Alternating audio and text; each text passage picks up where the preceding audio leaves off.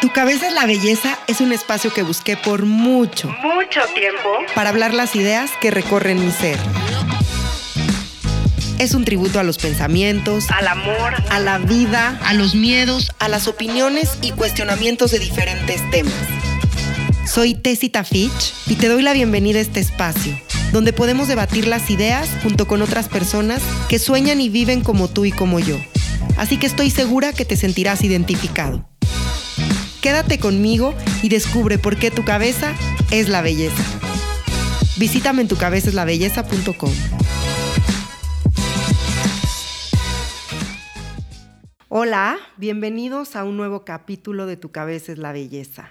Soy Tessita Fitch, estoy muy contenta, muy agradecida por poder estar el día de hoy aquí con ustedes y sobre todo traerles esta gran escritora que el día de hoy tenemos con nosotros. Ella es Ángeles Walder Helling. Ella es fundadora y directora del Instituto Ángeles Walder que este es un espacio de formación y evolución personal donde también ella ejerce como docente y como descodificadora biológica. Ángeles nos acompaña el día de hoy desde Barcelona, en donde lleva más de 30 años viviendo en esta ciudad. Si no me equivoco, Ángeles es argentina y bueno, también un poco como yo, ciudadana del mundo. Antes de seguir presentándoles quién es Ángeles, le quiero dar la bienvenida y que lo salude. Ángeles, ¿cómo estás? Muchísimas gracias por estar con nosotros. Estoy encantada de estar compartiendo este tiempo con vosotros en el que las reflexiones son importantes. Y, creo que si la belleza está en la cabeza, vamos a, compartir eso precisamente, ¿no? ¿Cómo podemos hacer para vivir con esta belleza cada vez más sanos? Así es, exactamente. Creo que la sanidad empieza mentalmente y de eso vienes a hablar en este tercer libro, el cual venimos hoy a presentar aquí, en tu cabeza la belleza, que se llama Hambre Emocional este, si no me equivoco, es el tercer libro de Ángeles. Ella tiene dos más. El primero se llama El arte de escuchar el cuerpo. El segundo es El reflejo de nuestras emociones. Y este nuevo que viene con Random House, que es Hambre Emocional, a quien también quiero agradecerle enormemente a Catalina García Mena de Random House, que me extendió la invitación y me hizo esta conexión para poderte tener hoy en este espacio. Así que muchísimas gracias Ángeles por tu labor, por creer firmemente en que todavía estamos a tiempo siempre cada segundo de sanarnos. Ángeles es licenciada en kinesiología por la Universidad de Buenos Aires, en enseñanza universitaria por la Universidad de Belgrano y también me parece que estudiaste antropología en la Autónoma de Barcelona. Sé que cuentas con varias especializaciones, pero sobre todo una de la cual me gustaría hablar hoy y profundizar sería en esta especialidad tuya que es la biodescodificación. Pues vamos a empezar por el principio. Cuéntanos, por favor, cómo llega Ángeles aquí, cómo nace este libro de hambre emocional y qué te mueve a ti para empezar a hablar de este tema. Por un lado, el hecho de que la herramienta de la descodificación biológica para mí es útil, práctica, rápida de utilizar y es lo que me permite hacer una introspección de manera continua, haciendo de la descodificación una forma de vida. O sea, desde el momento en que yo entro en contacto con la descodificación biológica y me da respuestas a lo que me está ocurriendo en el plano físico, lo que me ocurre a mí dentro del cuerpo, en, los comportamientos que tengo, los que no me gustan los puedo analizar, o en los trastornos de determinadas conductas, obtengo una, una, respuesta clara que a mí me checa, ¿no? Y dices, vale, me cuadra esto que me está ocurriendo, empiezo a investigar más y más, estudio todo lo que es la nueva medicina germánica y veo la, asociación tan clara que hay entre toda nuestra psique, el sistema nervioso y el cuerpo, y que de alguna manera no podemos evitar comunicar, estamos, aunque intentemos no hacerlo, a través de cualquier cosa estamos comunicando, llámale lenguaje, verbal, no verbal, enfermedad, lapsus, lo que quieras, siempre hay una, una oportunidad de, reconocernos y a partir de ahí, pues monté el instituto donde trabajamos con la descodificación biológica y una de las sintomatologías que vemos con mucha frecuencia es el sobrepeso, la obesidad, incluso los trastornos de conducta alimentaria. Y es ahí donde ponemos el foco para mirar exactamente qué es lo que ocurre, cuáles son los conflictos y cómo podemos acompañar a las personas, ya te digo, con esta herramienta. Y me encanta el prólogo de tu libro porque además lo escribe una mexicana que se llama Anamar Orijuela, que es bastante famosa aquí en México y a quien le mandamos un abrazo también muy grande desde este espacio. Y me gusta mucho ella cómo aborda el prólogo de este libro porque te habla que es un libro que nos lleva a un camino de paz y sanación con nosotros mismos. Y aquí me gustaría preguntarte también, dentro de lo que Anamar expone en este prólogo, es si el hambre emocional en este libro solo lo relacionas con un tema de sobrepeso o es un hambre emocional en otros sentidos también. Porque sabemos que se habla del sobrepeso a lo largo de este libro y que, bueno, esta herramienta que nos propones en esta obra literaria es la descodificación biológica pero tengo entendido, como bien lo mencionabas anteriormente, que la descodificación sirve para muchos otros ámbitos. Sí, en el libro se van a encontrar, y esta es mi forma de, de elaborar todos los libros, se encuentran dentro de cada capítulo reflexiones o preguntas que están dentro de la temática y al finalizar el capítulo un ejercicio, dos o tres, depende de cada uno de ellos, pero es como, ya que has visto lo que hay aquí, ya que has reconocido, por ejemplo, los conflictos o las formas del cuerpo, la manera de comer, las programaciones, ¿qué es lo que eso te dice a ti como lector en contacto? Y esa interacción la, la, pueden hacer desde el elemento del que habla el libro, que es la alimentación, y por eso es hambre emocional, y sanar el sobrepeso con, con la descodificación biológica, pero también es para cualquier situación que hayan vivido en donde no han podido hacer una regulación emocional, que son las, las muchísimas historias del día a día en las que nos encontramos desbordados o que no las podemos gestionar.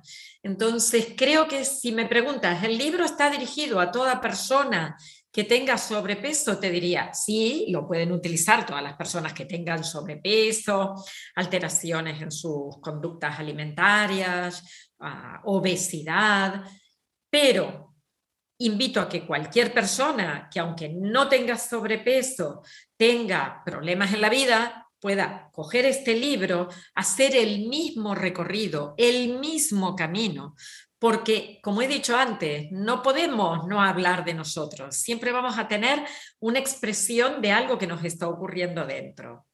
Y eso les va a permitir llegar al final aprendiendo a gestionar sus propias emociones cuando se han ido, ¿no? se han descontrolado, pero también aprendiendo a conocerse. Creo que el autoconocimiento es esencial para cualquier capítulo en la vida.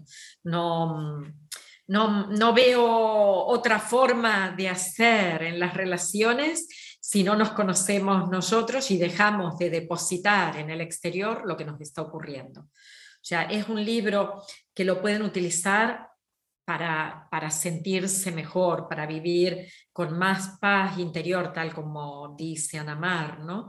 Ella tuvo una experiencia de sobrepeso, la vivió durante muchos años es una persona que se dedica al acompañamiento terapéutico también y es formadora y, pudo a través de diferentes herramientas de autoconocimiento y de experimentación, pudo sanar esa situación.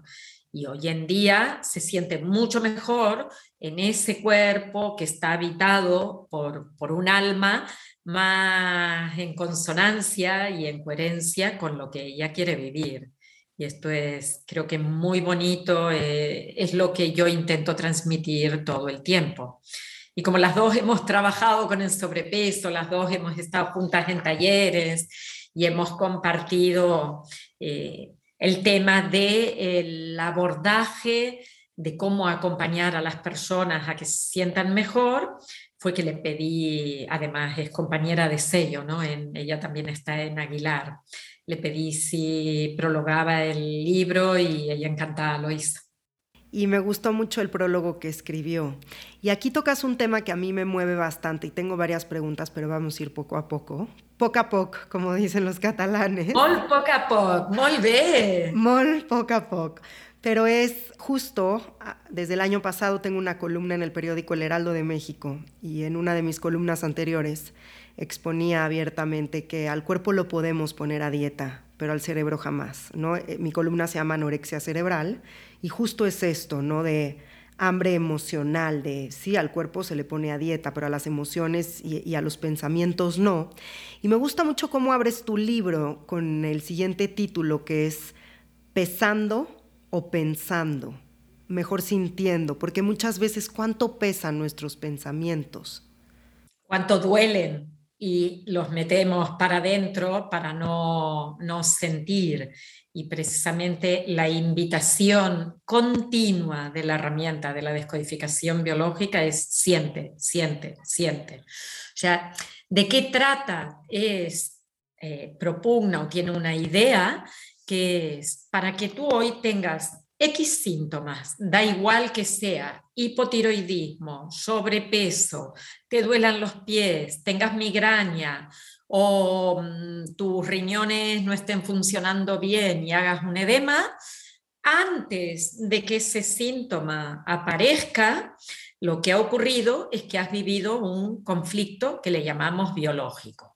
Y para entendernos es cualquier situación que nos desestabiliza, que es dramática, porque a veces puede haber una situación sorpresa que así como que nos acude, pero después nos reacomodamos porque no, no tiene dramatismo, al contrario, hoy llega alguien y Imagínate que tú estás, no sé, esperando a alguien para entrevistar online y de repente te toca el timbre y viene con un ramo de flores y tú, oh, sorpresona, aquí está, ¿no? Eso es una sorpresa, pero no es dramática. En cambio, si estás esperando a alguien que tienes que mm, que hacer un trabajo y de repente te dicen, no, mira, ha tenido un accidente o no se va a presentar porque ha dicho que no le interesa para nada tu programa, yo no creo que te lo puedas tomar súper bien. Y es un instante como de, ¡guau! Me sacudo, ¿no? Interiormente. Y en ese momento de sacudida se enganchan los pensamientos, es como se pegotea todo, ¿no? pensamiento, sentimiento, emoción y sensación corporal. Y hago con esto una pelota que mando plaf fuera, no la quiero, no la quiero en mí, porque continuamente cuando yo siento eso me recuerda un cierto malestar o una vivencia en donde no estuve bien y yo no quiero más de eso. Quiero acercarme a mi zona de confort y quedarme tranquila. Mira, ya pasó, me olvidé, a otra cosa mariposa y andando. No, no, no, no se trata de esto. La descodificación te dice, mientras eso que viviste en un determinado momento, tú lo quieras ocultar, lo que se resiste, persiste. Y más presión va a ser por salir.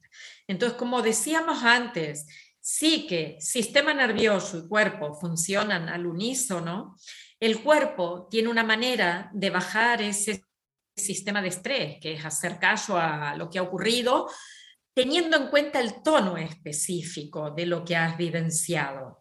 Imagínate que mm, de alguna forma antes he mencionado, por ejemplo, los riñones no funcionan y retienes líquido. Si tú vives experiencias de soledad, de abandono, de pérdida de referentes, de miedo por tu existencia, es probable que los riñones trabajen colapsando, cerrando la salida del agua, porque el único medio realmente conocido por nosotros siempre fue el medio acuoso. O sea, desde la primera bacteria hasta nosotros cuando nos formamos en vientre, estamos en un medio acuoso, que es donde tenemos la seguridad. O sea, no es un invento de la simbología me dice que tengo que estar en el agua. No, no, no estoy diciendo eso. Estoy diciendo que biológicamente hablando, nuestra creación está en un medio y ahí hemos obtenido la seguridad y hemos estado mucho tiempo para interiorizar esas sensaciones. Hoy cuando me siento insegura, cuando me siento sola, cuando me siento abandonada, cuando veo que nada de lo que hay alrededor mío es conocido y digo, uy, me siento como si voy a poner el pie y pudiera irme para abajo, ¿no?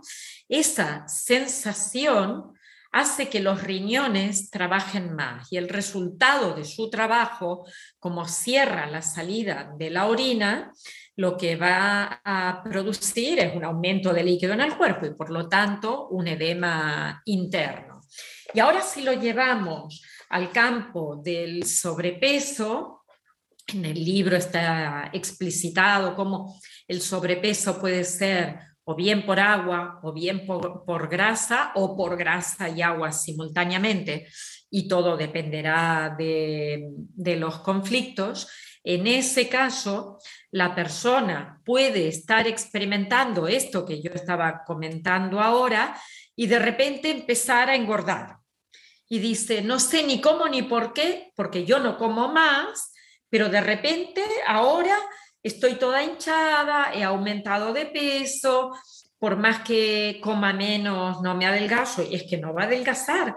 ¿Por qué? Porque Aquí, como tú dices, no puedo operarme el cerebro para sacarme el conflicto, pero sí tengo una manera de acercarme al conflicto, que es sintiendo, escuchando las sensaciones corporales. Desde el instante mismo en que siento lo que me ocurrió en un momento, esto se desactiva. Por eso el nombre es descodificar, es desactivar un código que quedó anclado en algún instante la desactivación permite que al haberse resuelto a nivel de la psique, opere de manera distinta sobre mi sistema nervioso y sobre todo sobre mi cuerpo. Es el instante en el que el riñón, el tubo colector se abre, empezamos a orinar más, eh, nos sentimos, bueno, más flojitos al principio, pero automáticamente va a haber una recuperación. O sea, yo ese sobrepeso lo voy a eliminar y no tiene por qué volver a aparecer. ¿Hasta cuándo? ¿Hasta cuándo os parece? Hasta que vuelva a tener otra vez el mismo conflicto o directamente no lo tengo nunca, ya desapareció. Pero trata de esto, de observar, el sentir es observar lo que nos ocurrió en un instante, recuperarlo, revivirlo, resignificar la historia y, en ese instante es empezar a vivir una vida de otra manera, porque tengo un aprendizaje. Yo ya sé cómo es eso ahora. Y aquí justo en tu libro lo citas eh, de la siguiente manera, en donde nos dices que sin libertad emocional, ninguna forma de alimentación ni dieta nos va a poder servir. ¿Por qué? Porque el éxito viene desde el interior y cuando viene desde el interior es permanente, que es esta parte que tú mencionas de autoconocimiento.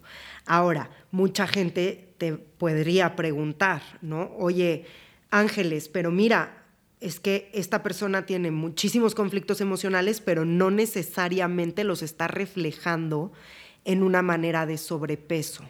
Mi pregunta va a, siempre que tienes un conflicto emocional, todos los seres humanos lo van a representar de una manera de sobrepeso o cada quien lo va a representar de una manera diferente. O sea, ¿cuáles son las estadísticas ahí, no? Porque si justo leía el otro día que hay pacientes con muchos temas emocionales y que pesan 50 kilos. O sea, que no necesariamente tienen que tener este sobrepeso para que entonces tenga que ser algo emocional. Y mucha gente también que tiene sobrepeso que no necesariamente es un tema emocional. Entonces, ¿cuáles son las estadísticas en este sentido? Yo no te podría decir, hay tanta gente con problemas emocionales que tiene tales problemas. Lo que sí te diría es, si hay una persona que tiene un síntoma, llámale físico, sobrepeso, bronquitis, gripe, mm, dolor de estómago, acidez o artrosis de rodilla. El síntoma per se te habla de que esa persona ha tenido un problema emocional y tiene nombre y apellido, el conflicto biológico.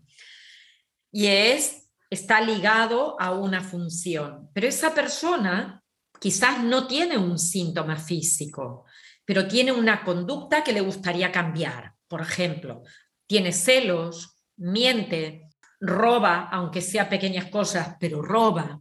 O, no sé, puede tener conductas de trastornos sexuales, boyerismo o, un fetichismo. O sea, tú puedes decirme, Ángeles, vengo a verte porque, y ahí punto suspensivo, ponle el síntoma que quieras.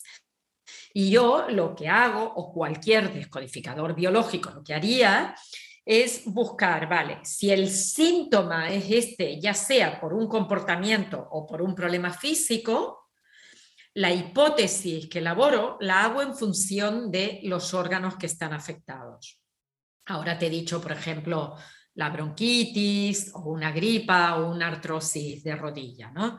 Si fuera una bronquitis, que tanto ha habido en esta época ¿no? que hemos vivido estos últimos años, eh, con neumonías o bronquitis o procesos respiratorios, si fuera esto, yo lo primero que, le preguntaría a la persona para poder acompañarle a que encuentre un evento que no ha sido agradable, que lo cogió por sorpresa, que le sacudió, que tuvo mucho estrés, sería si ha estado viviendo alguna situación de sentir la amenaza en su, en su territorio o una invasión. Típico, por ejemplo, atendí no hace mucho un chico que tenía 30 años, bronquitis a repetición, y que sentía que le habían puesto un compañero, que lo habían puesto al lado, él llevaba cinco años en esa ingeniería trabajando, de repente traen a otro y el otro se hace muy amigo del jefe por pequeñas manifestaciones que él va viendo, va viendo como va cogiendo terreno cada vez más, ¿no? Y él siente como que es una amenaza para él en ese trabajo que ya Llevaba cinco años, se sentía seguro, estaba tranquilo.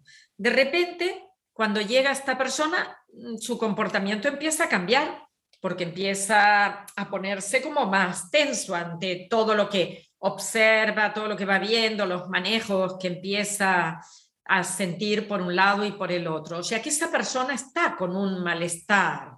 Pero ¿qué ocurre? Que irá a su casa y le dirá, a su pareja, a sus amigos, a sus padres, y es que ahora que ha venido un compañero que, que mm, está haciendo cosas que no me gustan, trabaja mal y empieza a criticarlo. ¿Qué ha hecho? Ha puesto el foco fuera. La culpa es del otro o de los otros, mía no. Yo no te explico cómo me estoy sintiendo cuando estoy haciendo eso. En cambio, como descodificadores, lo que haríamos es decirle, vale, y ahora que tú estás viendo que esto ocurre, vamos a buscar un evento en el que te hayas sentido amenazado en tu territorio.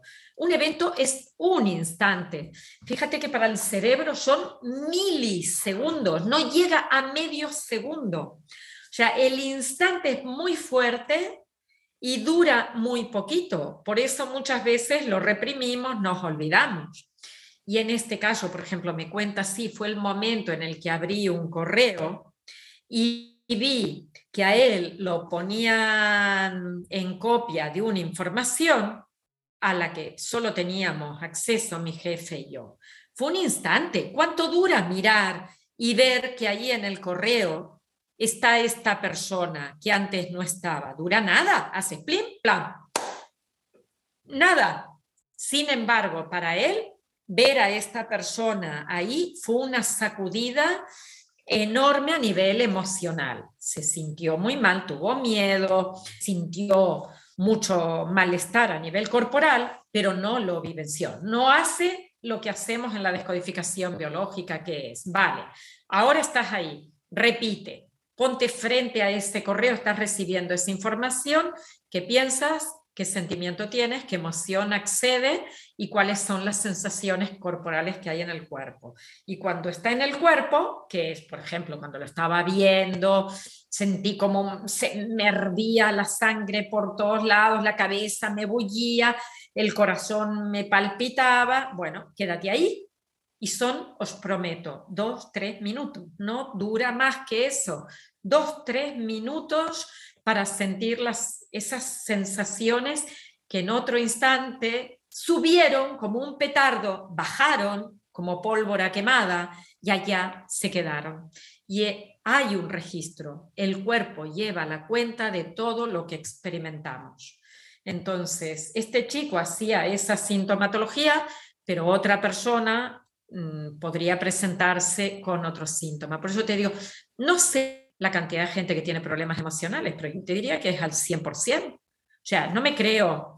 Mira, por decirte mm, algo, una persona que fue muy conocida, Wendayer, Wendayer con el, el, libro de Tus zonas erróneas y 30 libros más que sacó a lo largo de su vida, que tuvo un exitazo, que vivió realmente transmitiendo paz, tranquilidad, el poder de la intención, o sea, murió con una leucemia, con setenta y pico de años, o sea, joven, relativamente joven, vaya. Dices, bueno, tenía paz, sí, pero tuvo un proceso de desvalorización profunda de su propio ser, 100%. Porque, te lo digo, porque tuvo un síntoma si no hubiera tenido un síntoma, hubiera muerto, yo qué sé, de viejo, muerte natural, que hubiera dicho, pues probablemente sí, habrá tenido preocupaciones a lo largo de su vida, pero supo gestionar eh, su interior de alguna manera. Él también lo supo hacer, por supuesto, pero conflictos tenemos siempre. No podemos vivir, y lo, insisto en decirlo, en un largo río tranquilo. La vida no es eso, la vida trae cascaditas por el camino y sobresaltos. No, claro. Y es ahí donde tenemos que entender que también somos seres humanos, que sí somos dioses, que creamos milagros todo el tiempo y que cuando atacas o pones atención en el conflicto era algo que decíamos al principio, ¿no? Donde pones tu atención, pones tu energía.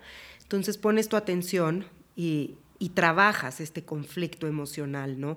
Pero ¿cuántas veces no tenemos conflictos arraigados, inconscientes, que entonces hay que, con otros métodos, ¿no? Como regresiones, traer al frente, ponerles atención, ponerles un nombre y empezar a descodificar.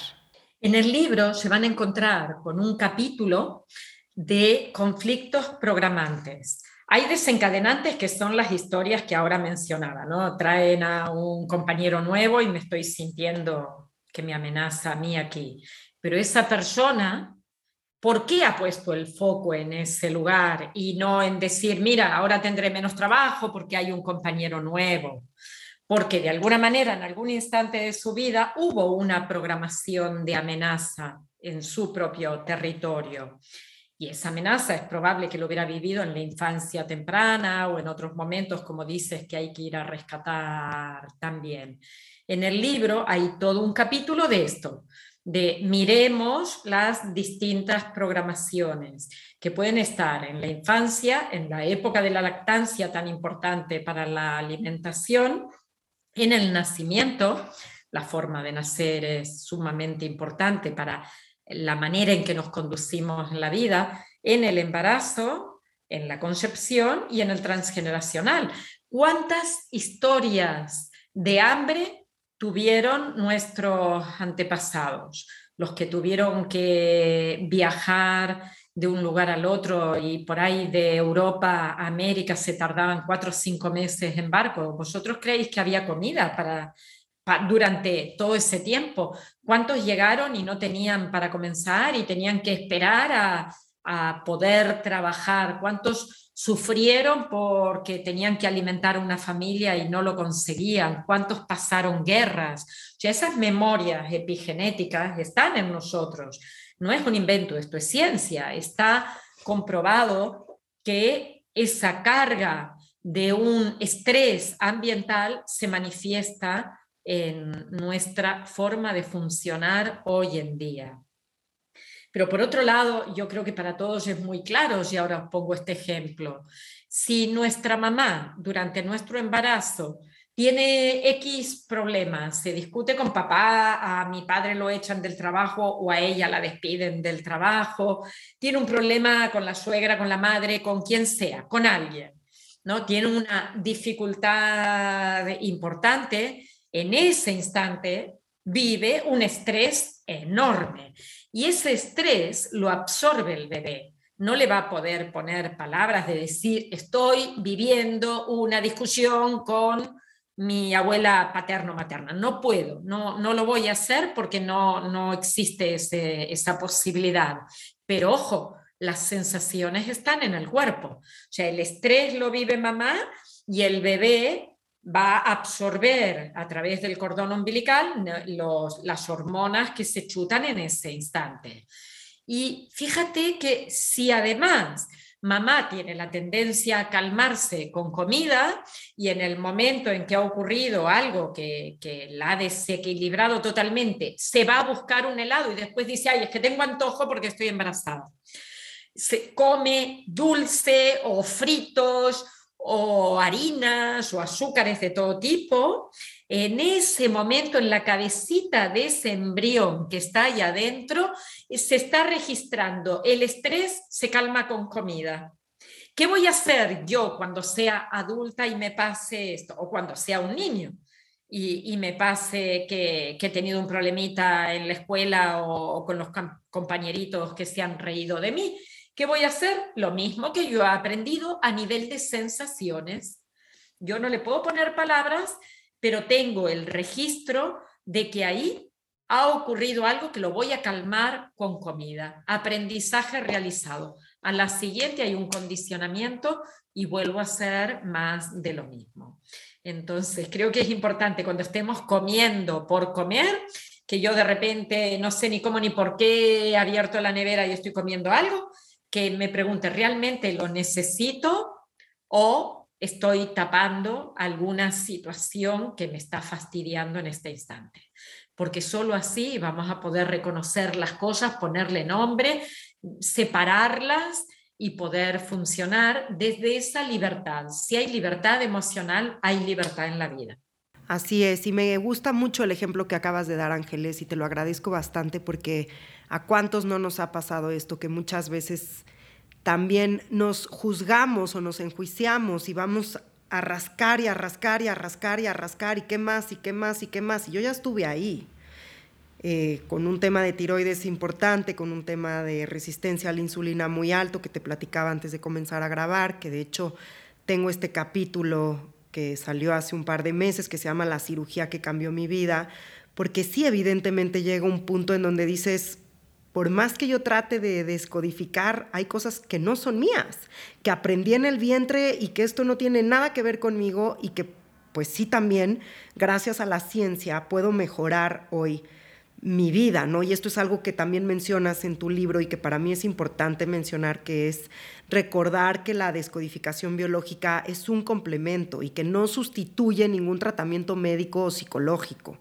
O sea, hay que verlo como un todo, ¿no? Todo se relaciona, todo nos suma, todo nos ayuda, pero sí también me parece muy ético de tu parte que aconsejes en este libro que las personas con sobrepeso u obesidad estén bajo supervisión médica o con algún profesional de la alimentación. Y hablando de este tema de alimentación y de acudir con un profesional, ¿cómo es esto que mencionas en tu libro que me gusta bastante?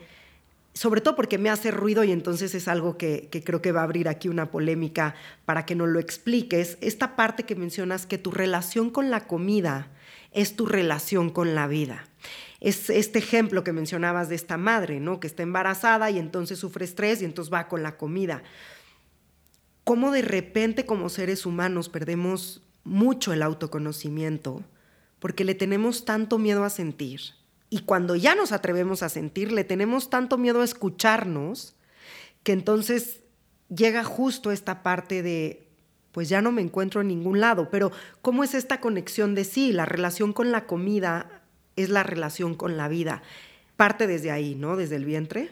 parte desde el transgeneracional, la concepción, el vientre, el nacimiento, la época eh, de la infancia y continúa toda la vida. O sea, toda la vida para nosotros poder eh, sobrevivir hemos tenido que, comer. Evidentemente, hacemos otras cosas, respirar, eh, eliminar, ¿no?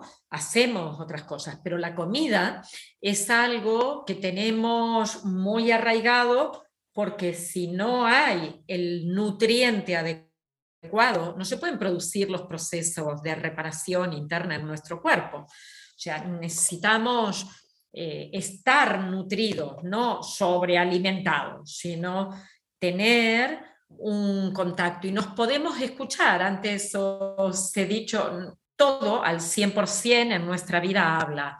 Si tú eres una persona que vienes, te pones el plato, comes de pie, eh, continúas haciendo cosas, no le has dado un espacio a ese alimento que estás incorporando.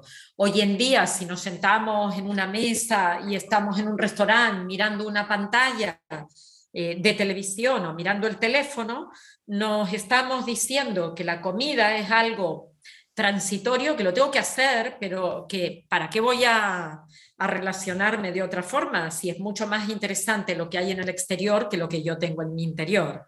En cambio, qué bonito es cuando tú dices, ay, voy a sentarme con tranquilidad, me pondré un plato que esté bonito, que quede bien, un mantelito, mm, no sé, de noche una velita y si estoy en pareja, pues eh, hagamos de la comida un instante de comunicación y no un instante de meter algo en el estómago, que pase por la boca y que me llegue. No, no, no se trata de eso. Es importante lo que hacemos con la comida. Por eso hay un capítulo de cómo comemos lo que comemos, como rápido, como lento, me lo acabo todo, dejo el plato todo desparramado, o sea, cada uno tiene una forma de funcionar, el que comemos, de preferencia lo que nos gusta y lo que no nos gusta, y porque ahí también hay muchísima información, os imagináis, por ejemplo, que si a alguien hoy de adulto no le gustan las texturas tipo papilla, una crema catalana o, un flan, no le gusta esa textura porque algo le recuerda y no sabe qué, le podemos acompañar a revisar qué conflictos hubieron en el instante en que se introdujo esa textura en su vida. Probablemente tenía 6, 7, 8 meses, ¿no? Cuando empezábamos a comer antes papillas, hoy se aprende de otra forma, pero antes nos daban una papilla y quizás hubieron peleas, problemas, estreses en ese instante y la persona lo tiene asociado. Y entonces hoy lo rechaza, no quiero de eso, pero como de otra cosa que me hizo bien. Y creo que es importante que veamos que eso nos está dando una información. Por eso digo, pensando en esa información, yo digo, no, no, es que a mí no me gusta, ya está, lo he dejado de lado. Bueno, no te gusta, pero podemos mirar cuál es el dolor que hubo detrás, porque una vez que lo desagotas tú tendrás la libertad de escoger si quieres o no quieres comer ese plato. Hoy en día no la tienes. Hay algo que, te, que se coloca en piloto automático y que determina el que a ti no te guste. Y como eso, muchísimas otras cosas. Todo habla, la comida es algo que lo tenemos, bueno, en el día a día, habla hasta lo que almacenamos, por ejemplo. Antes hablé de las memorias transgeneracionales de la gente, de nuestros antepasados que habían pasado hambre. Si hay alguien que acumula muchísima comida, se puede preguntar si los suyos tuvieron fuertes carencias, porque probablemente yo lo haga y diga, es que yo soy así, me gusta siempre tener mucha comida en casa, vale, está bien, yo no te voy a decir ni que está bien ni que está mal, está, es el comportamiento que tú tienes.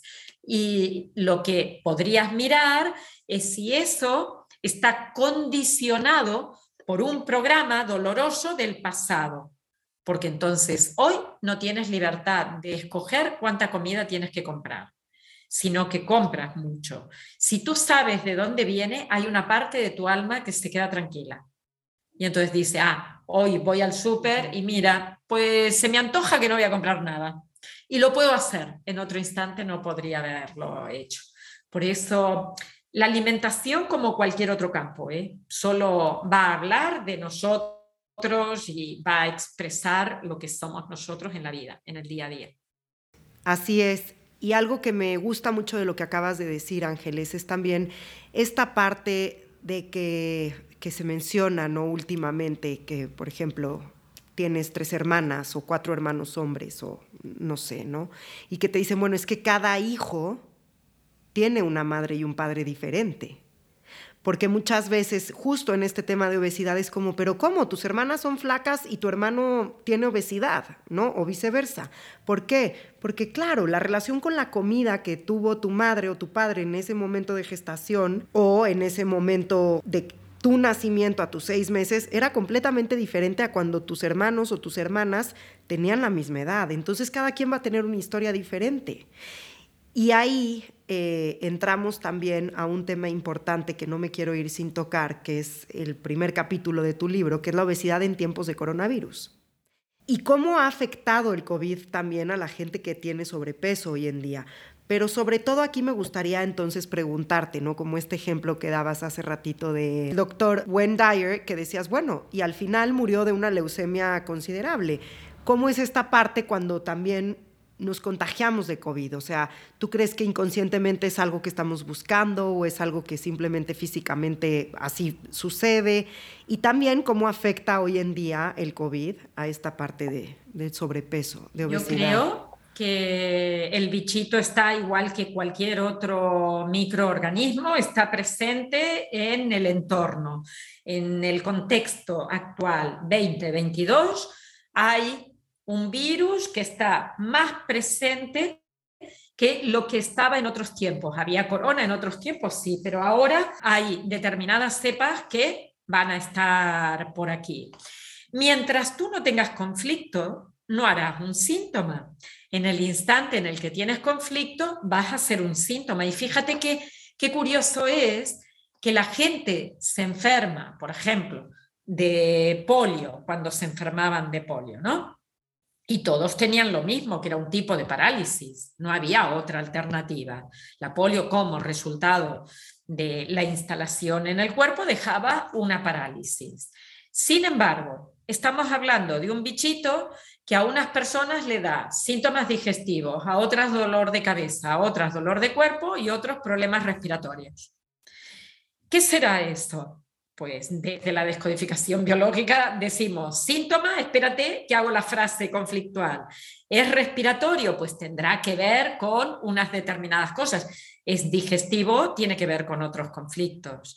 Y yo creo que en cuanto vivimos un conflicto en un momento en que hay tanta carga viral alrededor nuestro, acabamos haciendo la infección de COVID, pero con síntomas distintos.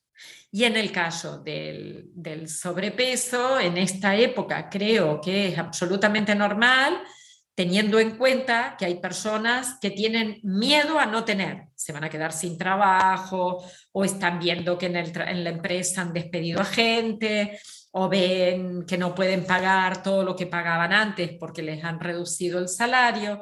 Y entonces el, el hecho de pasar por un conflicto de carencia hace que que aumentes ingesta probablemente de productos que no son todos los nutritivos que deberían ser.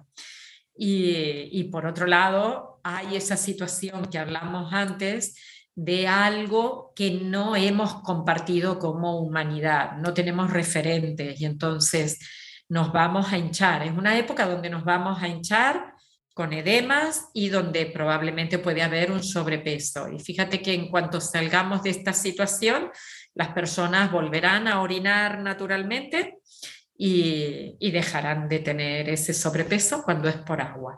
Por grasa hay que seguir trabajándolo. Así es, Ángeles. Pues no sabes qué encanto ha sido compartir este tiempo contigo. Estamos llegando al final de, esta entrevista y yo podría seguir y seguir y seguir haciéndote preguntas del libro, pero creo que es mejor que cada quien lo lea por sí mismo y que saque sus propias conclusiones y sobre todo lo enfoque mucho en lo que cada uno está viviendo en este momento. Antes de despedirnos, eh, te pregunto si te quedas con ganas de decirnos algo más para después invitarte a que nos digas dónde te puede encontrar la gente, qué hay en tu página web, de qué trata tu instituto, en dónde te pueden buscar. Y bueno, sin decir que tu libro hoy en México está en todas las plataformas, está en Amazon, Gandhi, El Sótano, librerías, El Péndulo, eh, mercadolibre.com, etcétera. Sí, lo que me gustaría decirles es que inicien este camino cada día con actividades de autocuidado, porque van a, informarle al cerebro de que son responsables del camino que han escogido. Y me encuentran como Ángeles Walder o como Instituto Ángeles Walder en todas las redes y en mi página web que es institutoangeleswalder.com. Y por supuesto, encantadísima de si leen el libro que es hambre emocional, que lo relacionen, que hagan ejercicios y que me escriban, porque estamos ahí compartiendo esto que es sanar para tener más libertad. Así es, la sanación nos da libertad y el autoconocimiento también. Hay que pues dejar de tenerle tanto miedo a sentir hoy en día, ¿no, Ángeles? ¿No? También como este miedo de la gente que dice, es que yo soy súper Dios y súper poderoso y a mí no me contagio y tú te contagiaste porque entonces tú traes mil conflictos que resolver. Yo creo que no va por ahí tampoco. Tampoco, no, no, no. Creo que lo que os decía mm, cuando nos vemos desbordados por determinadas situaciones, pues haremos una sintomatología. En este momento, alrededor nuestro está este bicho, pues es más probable que con un sistema inmune más débil pillemos esto en otro instante, probablemente hagamos otros síntomas. Pero eso no depende de soy súper fuerte, no soy ni Superman ni Superwoman, sino que soy un ser humano normal que está transitando esta existencia y que experimenta procesos a los que se abre para sentir. Exacto, y además, pues qué mejor, ok, ya me contagié, perfecto, me voy a hacer un, un examen de conciencia en dónde me está pegando, ¿no? Si en el estómago, si en la cabeza, qué es lo que tengo que ponerle atención, qué es lo que tengo que sanar y listo, porque luego, como dices tú, las silenciosas son las peores, ¿no? De esta gente que se cree súper poderosa y que sí, mucho silencio, mucho silencio, no siento, no siento, no me permito sentir y acabas con una leucemia o con un cáncer catastrófico. Entonces creo que también hay que verle el lado positivo y siempre los regalos ocultos a las situaciones que nos van presentando. ¿no? En este momento tengo un sobrepeso, pues le voy a poner atención y de qué manera lo voy a, resolver. En este momento tengo COVID, le voy a poner atención, qué me está queriendo decir mi cuerpo, en donde tengo que ponerme atención y listo, deshago el conflicto y sigo. Pero creo que todo parte de sentir. Y bueno, pues hoy te invito a sentir, Ángeles, estás en Barcelona y me encantaría que tuvieras este frasco que se llama el frasco de Tesi, que trae 365 mensajes, uno para cada día. Así que, ¿qué te parece si sacamos uno aquí tú y yo hoy y se lo compartimos a todos los que nos escuchan en este capítulo? Vamos a ver qué nos dice hoy el frasco. Ve al mar, pronto voy a ir a Barcelona y te voy a llevar tu frasco al Mediterráneo. Y bueno, pues también recordar que, la naturaleza nos cura, que ir al mar, estar en la playa, estar en un bosque, estar descalzos, pisar un jardín, también nos vuelve a conectar con, con esta hambre emocional que hoy en día sin duda todos tenemos. Muchísimas gracias por este maravilloso programa. Gracias a ti, Ángeles, y gracias a ustedes por escucharnos en un nuevo capítulo de Tu cabeza es la belleza. Soy Tessita Fitch y nos vemos en el siguiente. Hasta la próxima. Visítame en tucabeceslabelleza.com.